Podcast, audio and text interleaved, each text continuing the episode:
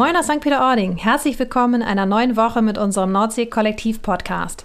Carsten und mir wird heute eine besondere Ehre zuteil. Wir dürfen unseren Bürgermeister Herrn Balzmeier bei uns begrüßen, der es einrichten konnte, an seinen allerletzten Tagen im Amt uns noch zu besuchen. Ja, fast 25 Jahre unser Bürgermeister in St. Peter-Ording und wir haben ihm eine Menge zu verdanken. Spannend noch einmal ein wenig Rückschau zu halten, zu erfahren, was er den St. Peteranern und seinem Nachfolger für die Zukunft wünscht und vielleicht verrät er uns auch, worauf er sich persönlich nun am meisten freut. Hört rein und seid gespannt. Mensch, Carsten, schön, dass wir heute wieder zusammensitzen. Wir haben den letzten Podcast auch schon zusammen gemacht. Und ich erinnere mich, du hast einen ganz spannenden Gast angekündigt. Wir freuen uns total, dass heute Herr Balzmeier bei uns sitzt und wir ihn auf seinem ja, letzten Metern sozusagen nochmal abgefangen haben und er sich die Zeit genommen hat, zu unserem Podcast dazuzukommen. Wir freuen uns total, nochmal ein bisschen was von Ihnen zu hören und sind einfach mal gespannt auf die nächsten ja, 30, 45 Minuten und würde ich sagen, legen wir los, Carsten, ne? Ja, danke dir, Diana. Lieber Herr Balzmeier, herzlich willkommen bei uns im Strandgut heute wieder. Auch wenn das Wetter nicht ganz so doll ist, äh, so freuen wir uns doch immer wieder hier zu, auf die Natur von St. Peter-Ording zu schauen. Und ähm, es ist uns wirklich eine große Ehre und wir sind auch ein bisschen berührt, dass Sie in den letzten Tagen noch Zeit gefunden haben, hier einmal in den Podcast zu kommen. Denn wir können uns vorstellen, was Sie jetzt im Moment noch alles um die Ohren haben, sowohl privat als auch beruflich um praktisch den Schlüssel oder das Zepter dann auch am 30. April, glaube ich, nach ihrem Urlaub zu übergeben. Und ich muss Ihnen wirklich mal ein ganz großes Kompliment vorab schon mal machen, denn ich glaube, es gibt in St. Peter kein oder nur ganz wenige, die so viel bewegt haben in den letzten Jahrzehnten wie Sie in Ihrem Amt als Bürgermeister. Ähm, dazu kommen wir später nochmal, die ganzen Ideen, die Sie mit dem Ort auch vorhatten. Ähm, aber vielleicht fangen wir mal an, ein bisschen was für die Hörer zu erfahren. Wer ist eigentlich Herr Balzmeier? Wer ist der Mensch? Wo ist er geboren? Was hat er gemacht? Und wie ist er nach St. Peter-Ording gekommen? Ja, vielen Dank erstmal auch von meiner Seite für die Einladung. Das habe ich äh, gerne gemacht. Es sind tatsächlich noch zwei Arbeitstage und der Rest von heute, wie man so schön bei der Bundeswehr sagen würde. Aber äh, vielleicht für diejenigen, die mich äh, immer noch nicht kennen sollten. Also mein Name ist Rainer Balzmeier. Ich bin inzwischen 64 Jahre alt, verheiratet, äh, Vater von vier Kindern, die alle inzwischen aus dem Haus sind. Äh, die beiden Jungs sind im Moment in München. Eine, eine Tochter ist in der Eifel und eine Tochter ist hier in St. Peter-Ording mit unseren drei Enkelkindern. Ja, und ähm, wo komme ich her? Was habe ich vorher gemacht?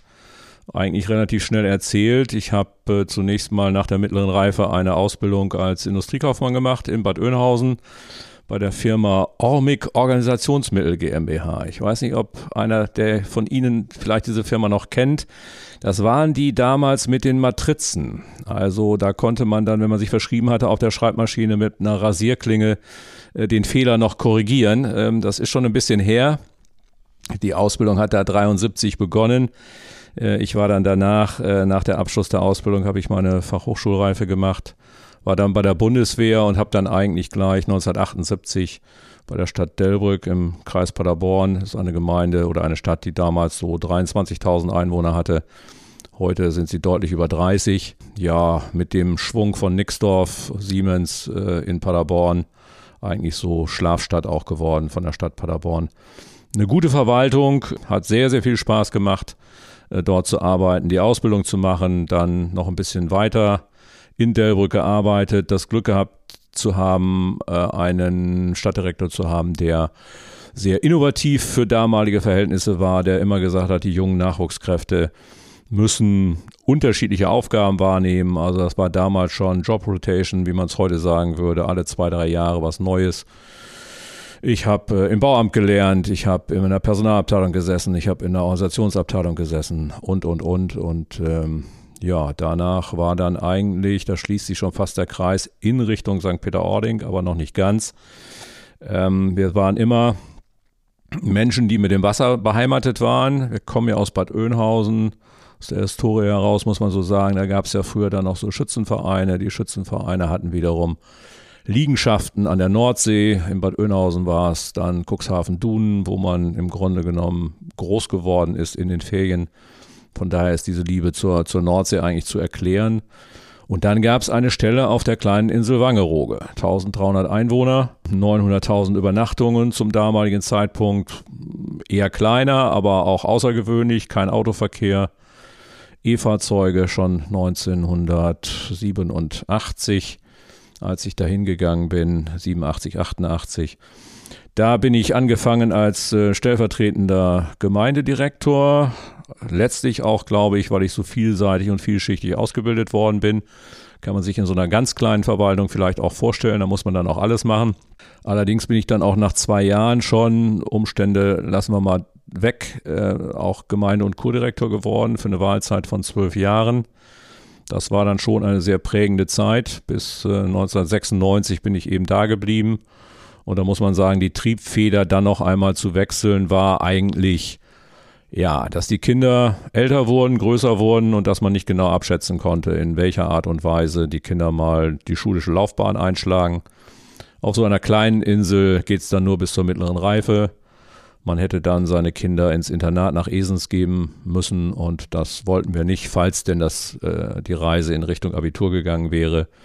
Hatten wir aber nicht vor und dann stand irgendwann die Stelle in St. Peter-Ording öffentlich ausgeschrieben. Ich habe mich beworben. Ich war hier zum Vorstellungsgespräch, zu einem Vorstellungsgespräch mit dem Flugzeug. Weiß, da gab es noch den, ja, den Bäderdienst in Halle-Siel, der noch Filmkassetten durch die Gegend flog und der hat mich mitgenommen hier zum Vorstellungsgespräch. Von daher sind das dann solche Begebenheiten, die man nicht vergisst. Ja, und seitdem ich hier angefangen habe, sind inzwischen 24,5 Jahre vergangen und darüber sprechen wir dann gleich vielleicht noch. Ja, ich möchte noch mal direkt nachfragen, wenn man so zurückschaut, fast 25 Jahre, da ist bestimmt eine ganze Menge passiert, worüber wir gleich noch mal sprechen. Aber wenn man hier so mal zurückschaut, vor 25 Jahren, wie haben Sie die Region hier vorgefunden? Was waren so Ihre ersten Eindrücke und dann auch die Ideen, die Sie dann äh, vielleicht für sich schon entwickelt haben, was Sie oder womit Sie mit dieser Region, mit diesem Ort dann hin möchten, wenn man in so ein Amt startet. Da bin ich mal ganz neugierig zu hören.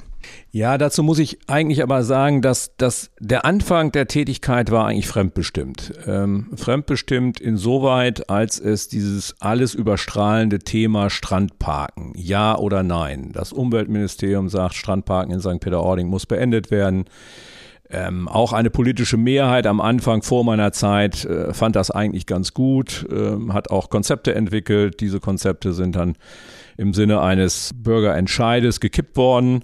Und dann stand man eigentlich äh, relativ ratlos vor der Thematik, wie geht es jetzt eigentlich weiter? Also man kann zwei Jahre nach einem Bürgerentscheid keine anders gearteten Beschlüsse fassen.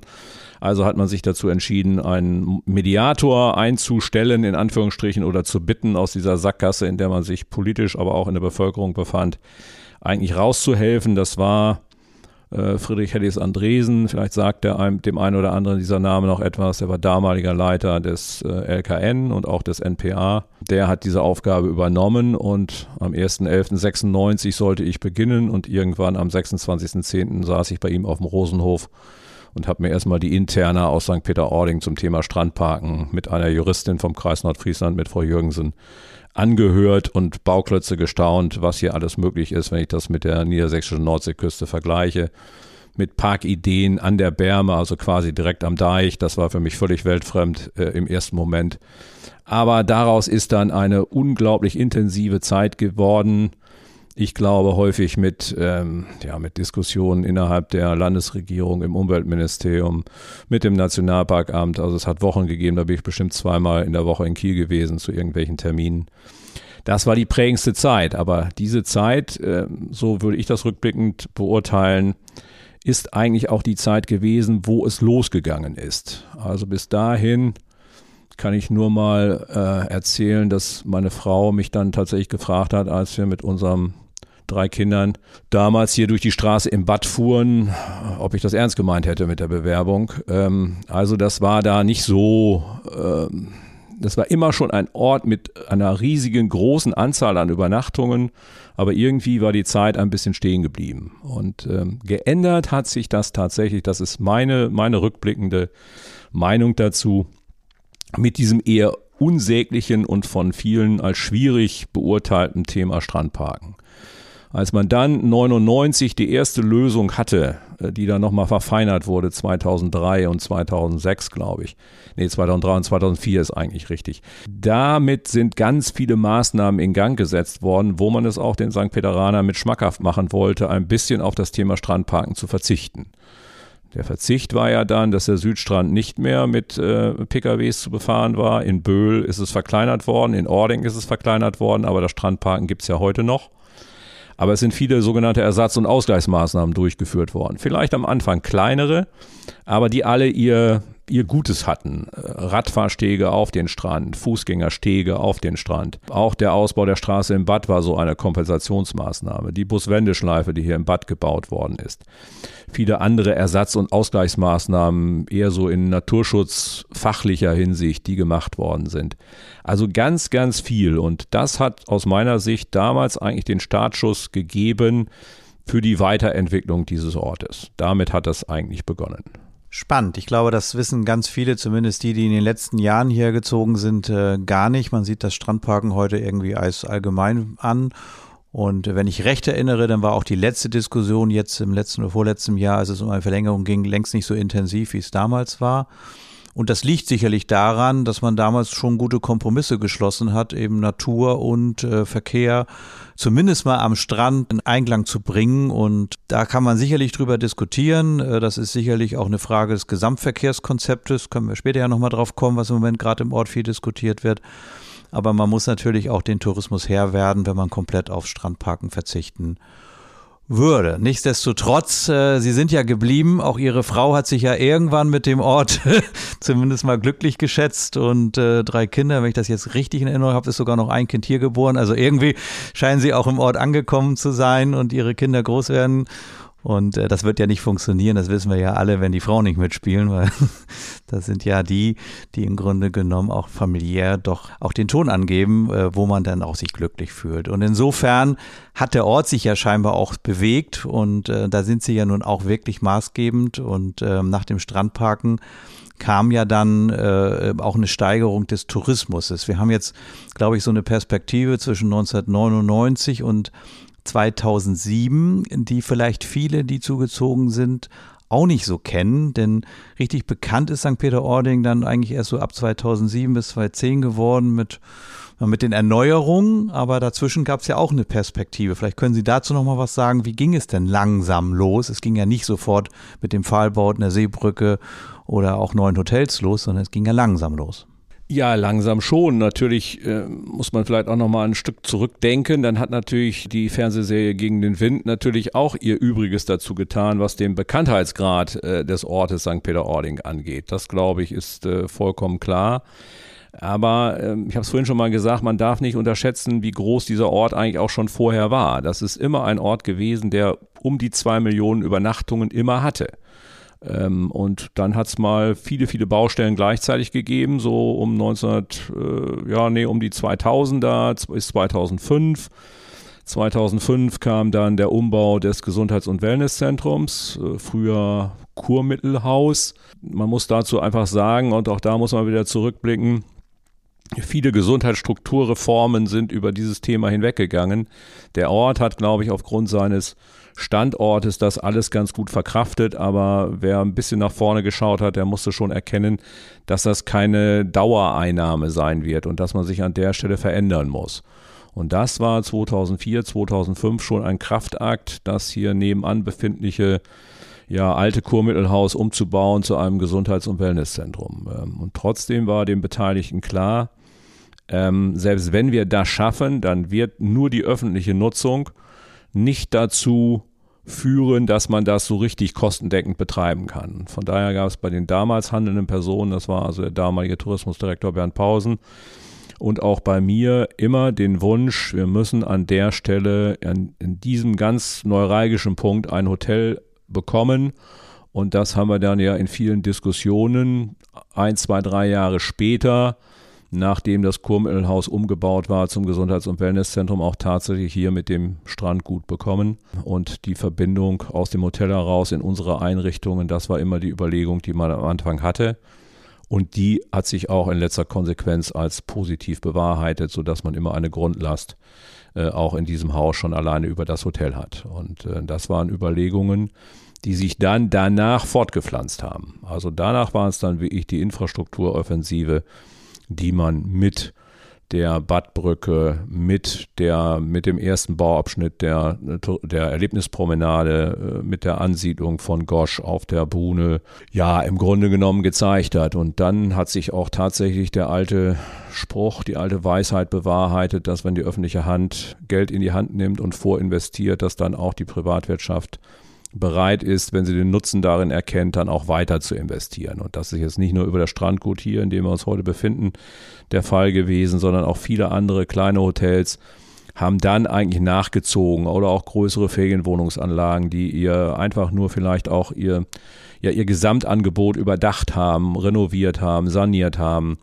äh, ihre Zimmer auf ein, neueren, auf ein neueres Level gebracht haben. Das war dann alles zusammen insgesamt dann, glaube ich, der Weg, der dann ein bisschen mit der Promenade und dem Strandgut und der Buhne ja so ein Signal gesetzt hat in den Ort, danach dann auch noch weiterzumachen. Genau, und damit war ja St. Peter auch, glaube ich, ein Vorreiter, denn nicht umsonst sind ja viele Destinationen später gekommen, haben sich das hier angeguckt, haben von Ihnen, Herr Balzmeier, auch vorbereitete PowerPoint-Präsentation sich ansehen dürfen, wie man im Grunde genommen auch öffentliche Investitionen sich äh, refinanzieren kann durch, äh, durch Gelder, die aus höheren Steuereinnahmen etc. etc. dann auch kommen. Und viele haben es kopiert, viele haben es nachgemacht. Trotzdem glaube ich, ist St. Peter da immer noch ein großer Vorreiter und hat das über die Jahre auch gemacht. Und das Wichtigste, denke ich, ist ja auch, dass der Winter viel, viel stärker geworden ist als früher. Also sprich, der Tourismus ganzjährlich geworden ist.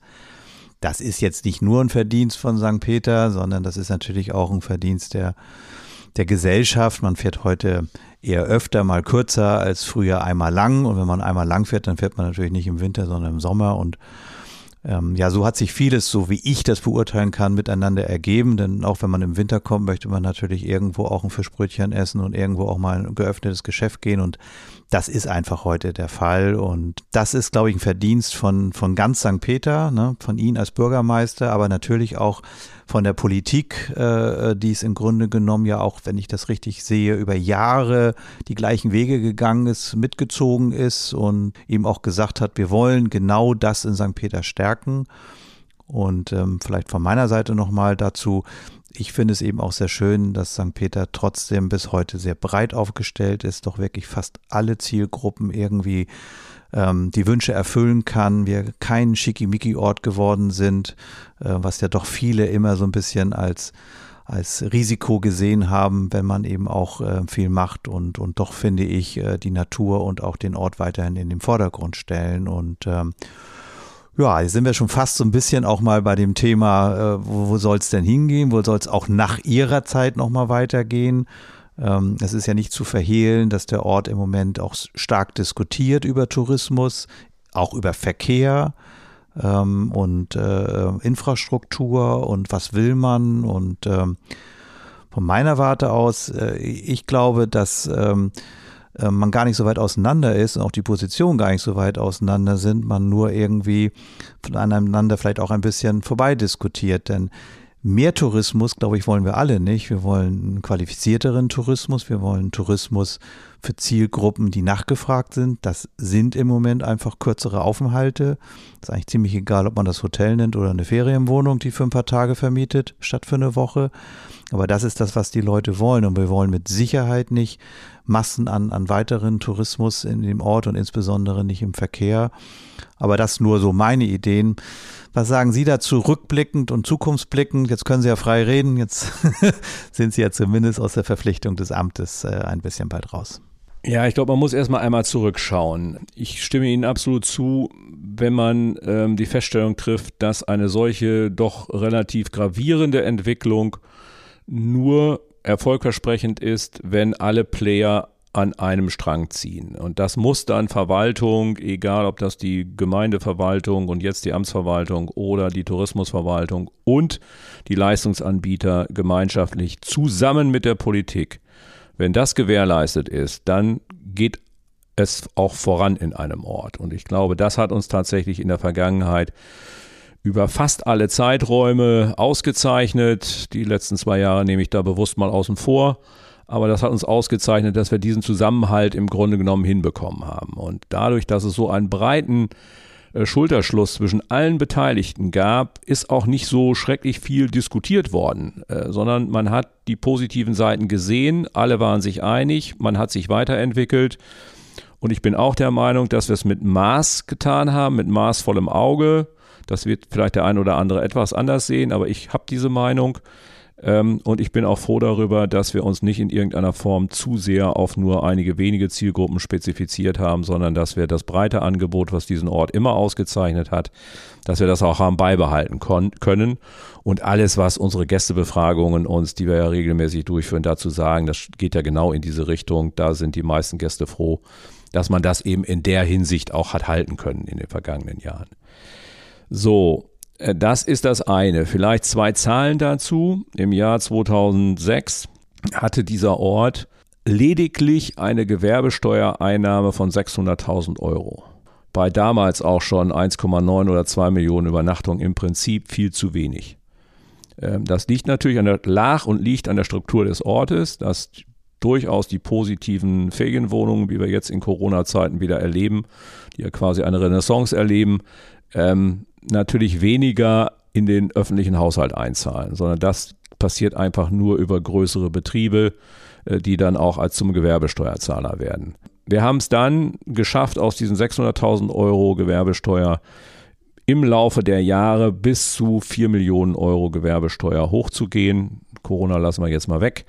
Aber äh, das ist dann schon ein, ein kleines Zahlenbeispiel dafür, was in der Zeit eigentlich alles passiert ist. So, und jetzt legen wir einen Schalter um und versuchen in die, in die Zukunft zu schauen.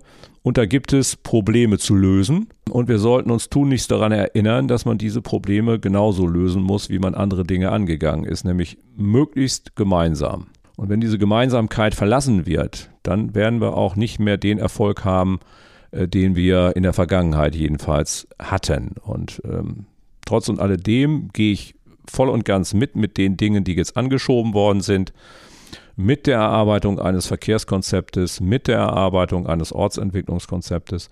Das sind mit Sicherheit wichtige Bausteine.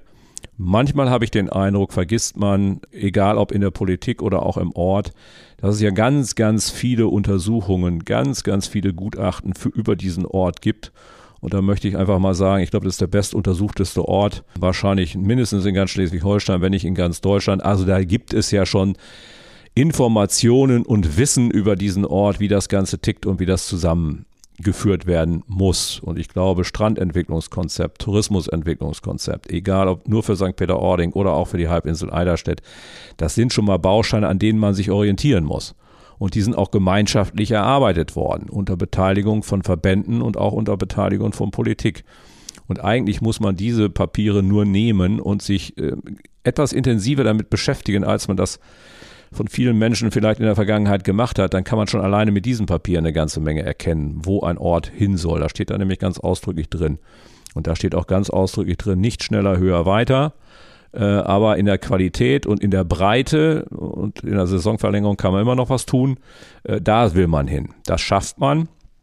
Unter anderem auch vielleicht noch über das ein oder andere Hotelprojekt, was sicherlich noch in der Entstehung ist oder im Kopf ist oder in Nachnutzungen äh, gedacht werden muss. Das will ich überhaupt gar nicht abstreiten, dass ich durchaus dafür bin, dass es solche Projekte noch gibt, aber natürlich nicht in einem uferlosen Maße.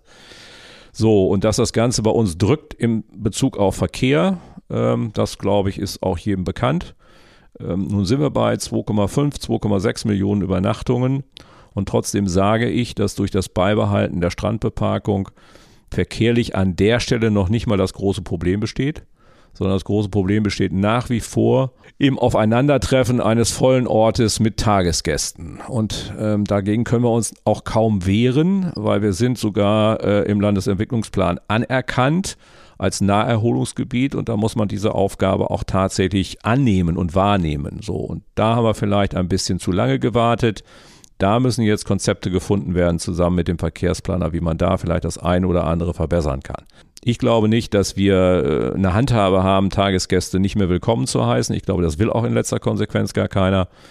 aber Angebote möglicherweise vor dem Ort zu schaffen mit sogenannten Auffangparkplätzen und kreativen Überlegungen, wie man dem Tagesgast die letzte Meile, egal wohin, ob an den Strand oder in den Ortsteil Dorf oder in den Ortsteil Bad, ermöglicht. Das sind vielleicht nochmal wirklich intensiv zu diskutierende Lösungen, die am Verkehr dann vielleicht das ein oder andere auch verbessern werden. Ich glaube, das ist eine der wichtigsten Aufgaben, die wir gemeinschaftlich in den nächsten Jahren vor uns haben. Vielen Dank. Ich könnte Ihnen auch noch Stunden zuhören. Das ist super spannend, eben auch diese, diese lange Brücke, die sich äh, mit Ihrer Person eben ja auch schließt, diese vielen Jahre zurückblicken und was sich da alles getan hat. Und ich bin sehr dankbar für den Anstoß nochmal, äh, Dinge eben gemeinschaftlich anzugehen. Ich glaube, darin kann einfach auch nur die Lösung liegen. Und das ist ja auch etwas, was wir mit unserem Nordsee-Kollektiv ja auch machen möchten, ähm, dass man einfach zusammen äh, verschiedene Perspektiven vereinen kann, mehr bewerkstelligen kann, mehr auf die Spur bringen kann kann. Und nur so kann es, glaube ich, eben auch mit anderen Projekten in der Zukunft weitergehen. Also man muss verschiedene Perspektiven eben immer berücksichtigen und äh, gemeinschaftlich äh, schafft man einfach unterm Strich mehr wollte ich noch mal so ein bisschen äh, zurückblicken, wenn ich mir überlege, man nimmt so einen, übernimmt so eine Aufgabe, man, man reist mit Kind und Kegel hier an, dann plant man wahrscheinlich nicht für die nächsten 25 Jahre ähm, sowas dann zu tun. Und äh, so eine lange Durchhaltezeit, muss man sagen, sieht man heute ja auch noch äh, selten. Also viele wechseln viel, viel öfter oder schmeißen irgendwann das Handtuch und gehe ich mal davon aus, dass das auch eine Phase war mit, mit Höhen und Tiefen, mit besonderen Herausforderungen, aber sicherlich auch mit äh, tollen Erfolgen. Da mal so gefragt, ganz persönlich, gab es auch schon mal so einen Moment, wo Sie gesagt haben, boah, jetzt reicht es auch wirklich mal mit der Politik, ähm, so vielleicht nach 10, 15 Jahren, jetzt habe ich mal auch echt genug oder irgendein Projekt, was wirklich Sie an den Rand des Wahnsinns getrieben hat oder eben vielleicht auch etwas, was äh, Ihnen ganz besonders besonders viel Freude gemacht hat, zu was sich vielleicht entwickelt hat, im Entstehen war und erfolgreich abgeschlossen werden konnte. Ja, ich glaube, das kann man gar nicht an einer, an einem Thema eigentlich festmachen. Ich glaube, das ist das Gesamtwerk, äh, was in irgendeiner Form rückblickend dann sich verändert hat. Und ja, ich habe ja das Glück gehabt und habe vier Unterschriften von vier unterschiedlichen Umweltministern unter die jeweiligen Strandparkverträge. Äh, und es ist vorhin schon mal gesagt worden, der letzte war dann überhaupt kein Thema mehr, ähm, keine intensive Diskussion mehr von Nöten, weil sich der Ort in seiner in seinem Gedankenansatz verändert hat, aber auch Vertreter aus dem Umweltministerium durchaus heute anders denken. Und ich glaube, da hat man im Laufe der Jahre eine gute Chemie zusammenbekommen wo eben Tourismus und Naturschutz inzwischen vernünftig miteinander gelebt wird und nicht gegeneinander. Und da schließt sich wieder der Kreis zum Thema, äh, man muss miteinander reden und man muss gemeinschaftlich etwas machen.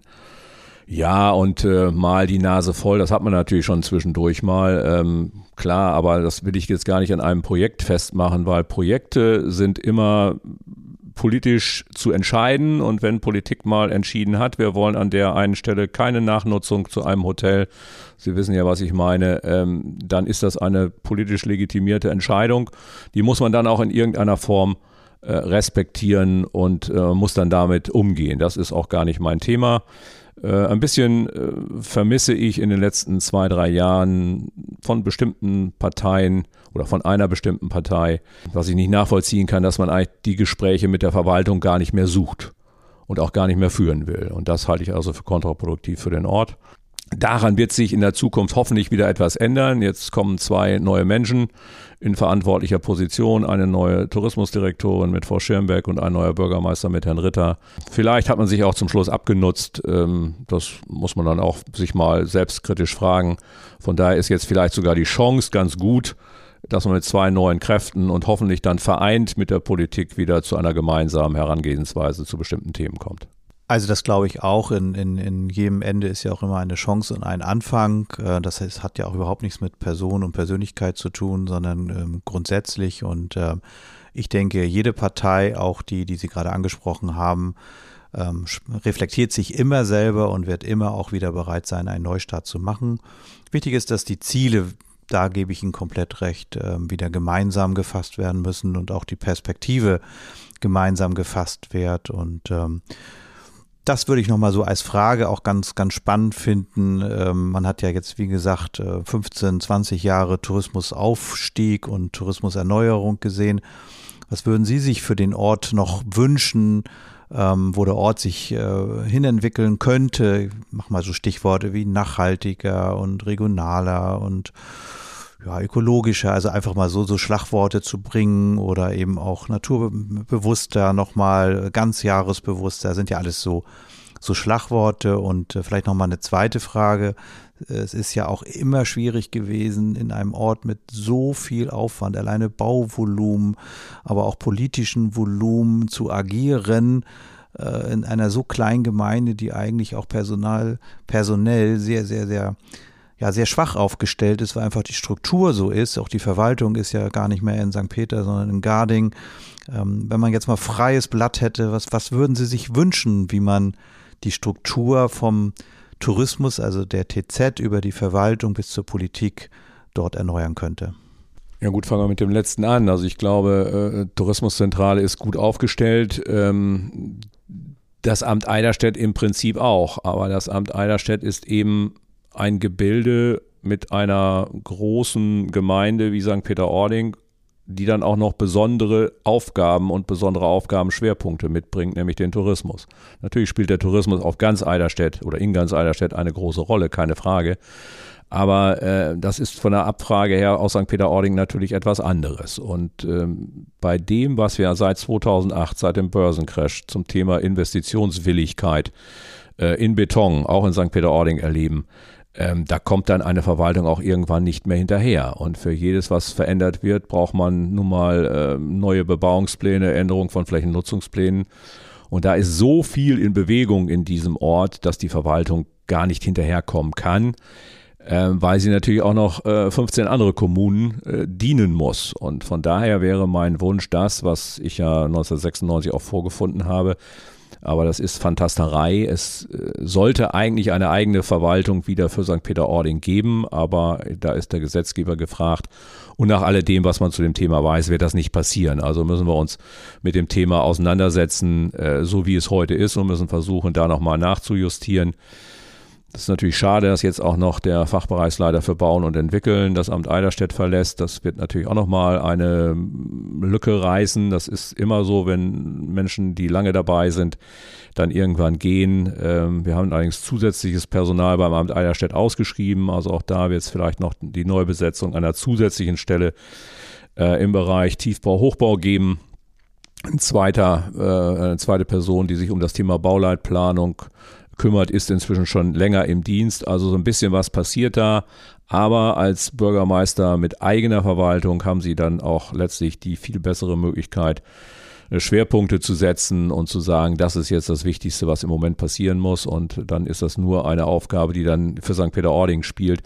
Da muss man an der Stelle vielleicht ein bisschen egoistisch sein, aber ich weiß natürlich auch ganz genau, dass es eine eigene Verwaltung, so wie wir sie mal in diesem Ort gehabt haben, nicht mehr geben wird. Und da sehe ich eine der Schwächen, die auch so ein bisschen zu ein paar Hemmnissen beigetragen hat in der Vergangenheit. Und ob man das in der Zukunft so einfach abstellen kann, da mache ich auch mal ein kleines Fragezeichen dran. Ja, jetzt haben wir schon eine Menge über, über die letzten Jahre gesprochen, ein bisschen politischer Ausblick nach vorne und ähm, wie Sie vorhin gesagt haben, Sie werden äh, nach Ihrer Amtszeit jetzt auch hier aus der Region wegziehen. Wenn ich fragen darf, äh, worauf freuen Sie sich jetzt nach dieser ganzen Zeit am meisten? Die Frage habe ich an einigen Stellen schon beantwortet. Auf einen wieder selbstbestimmten Abend. Ähm, ich, wir haben mal nachgerechnet in einem anderen Zusammenhang. Ich habe immer so pro Jahr ungefähr 80 Sitzungen abends begleitet. Und die Sitzungen haben in der Regel um 19 Uhr, 19.30 Uhr begonnen und waren häufig nicht vor 22, 22.30 Uhr, auch manchmal 23 Uhr erst zu Ende.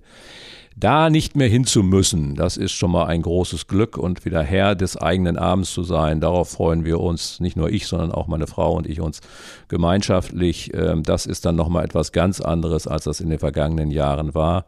Und rechnen Sie mal aus, 80 Sitzungen begleitet pro Jahr, mal fast 25 Jahre, da kommt schon ein bisschen was bei raus.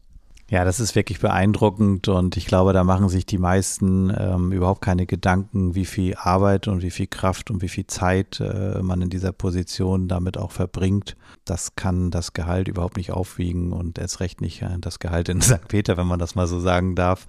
Ist ja auch kein Geheimnis, wurde ja auch letztes Mal bei der Bürgermeisterwahl diskutiert. Also da da muss man sicherlich auch politisch und verwaltungstechnisch nochmal was, was äh, dran ändern und auch ähm, versuchen zu tun. Und das betrifft aber auch übrigens jeden Politiker im Gemeindeamt und auch die ist viel zu klein, auch die sitzen viel zu lange und da haben wir leider auch das, dass viele gerne politisch aktiv sind, aber das zeitlich überhaupt nicht können und äh, da kann man nur an alle appellieren, auch da wieder Gemeinsamkeiten zu schaffen und vielleicht wirklich zu gucken, dass auch mal der eine oder andere sich überlegt, in die Politik zu gehen und da frischen Wind zu machen und ähm, trotzdem wünschen wir Ihnen auf Ihrem nächsten Weg alles, alles Gute. Man muss wirklich sagen, wenn man hier lebt, der Bürgermeister Balzmeier war eigentlich immer zu 99 Prozent Bürgermeister. Der Privatmann Balzmeier ist viel zu selten durchge durchgedrungen. Aber eins weiß ich, äh, wenn es irgendwie ging und wenn irgendwie die Abendsitzung das möglich machte, dann sind sie nach Hause, weil ihre Frau, soweit ich weiß, nämlich eine extrem gute Köchin ist und sie jeden Abend zu Hause bekocht hat. Und das war für Herrn Balzmeier immer heilig. Da konnten wir mit unseren Restaurants kommen, wie wir wollten. Wenn es möglich war, ist er nach Hause gefahren. Und das wünsche ich Ihnen äh, jetzt äh, im neuen äh, Wohnort auch, dass Sie wirklich Familie haben, die Kinder zu Besuch kommen und äh, einfach äh, ein paar schöne Jahre und glückliche Zeit mit ihrer Frau erleben. Und äh, ich brauche es Ihnen nicht sagen, Sie sind hier immer herzlich willkommen. Sie sind auch allen Betrieben beim Nordsee-Kollektiv äh, äh, willkommen. Diana wird Ihnen auch noch eine Karte geben, dass Sie praktisch wie ein, ein, ein Angestellter und Familienmitglied bei uns im Nordsee-Kollektiv sind. Und äh, wir freuen uns auf jeden Besuch und auch ja, auf jedes Bier und jedes Glas Wein, was wir dann wirklich vielleicht in Zukunft am nächsten Besuch auch mal privat trinken können, ohne die Politik immer dabei zu haben. Vielen Dank, Herr Walzmeier, und Ihnen gehört das letzte Wort.